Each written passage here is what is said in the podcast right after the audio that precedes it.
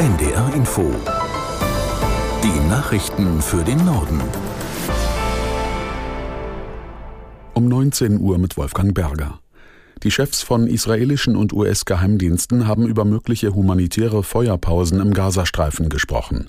Aus dem US-Verteidigungsministerium hieß es danach, Israel sei zu täglichen Kampfpausen von vier Stunden bereit. Die Regierung in Jerusalem hat das aber nicht bestätigt, wie Jan-Christoph Kitzler berichtet. Man hat das offenbar nicht abgestimmt mit Israel. Hier heißt es, es gäbe Feuerpausen nur im Austausch gegen Geiseln. Das hat das Büro des Premierministers äh, verkündet.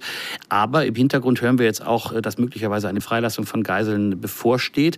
Die sollen aber nicht von der Hamas kommen, sondern vom islamischen Dschihad. Auch das ist alles noch nicht bestätigt. Es ist gerade viel in Bewegung hier. Die Feuerpause, die die USA erwähnt haben, die bezog sich übrigens auch nicht auf den ganzen Gazastreifen, mhm. sondern nur auf den Norden, also da, wo jetzt heftig gekämpft wird. Und sie sollte auch vor allem dazu dienen, möglichst vielen Zivilisten Zivilisten noch zu ermöglichen, den Süden zu erreichen, wo es etwas mehr Sicherheit gibt.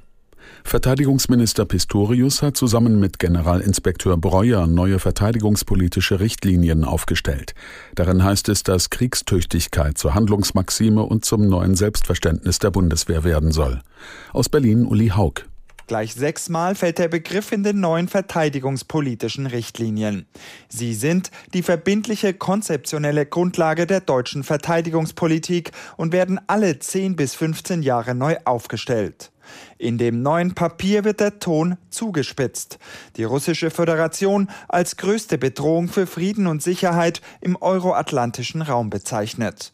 Verteidigungsminister Pistorius fordert einen notwendigen und tiefgreifenden Mentalitätswandel in der Gesellschaft.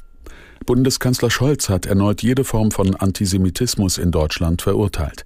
Während einer Gedenkveranstaltung zum Jahrestag der Pogromnacht von 1938 sagte Scholz, es sei eine Schande, wenn heute wieder Türen und Wände mit Davidsternen beschmiert werden.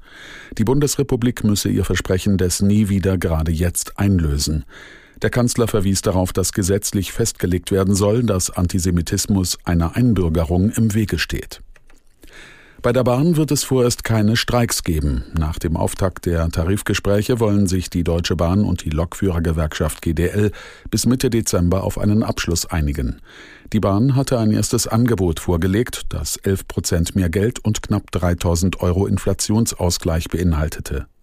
Die GDL beharrt auf ihrer Forderung, die Wochenarbeitszeit für Schichtarbeiter von 38 auf 35 Stunden zu senken, bei vollem Lohnausgleich. Das waren die Nachrichten.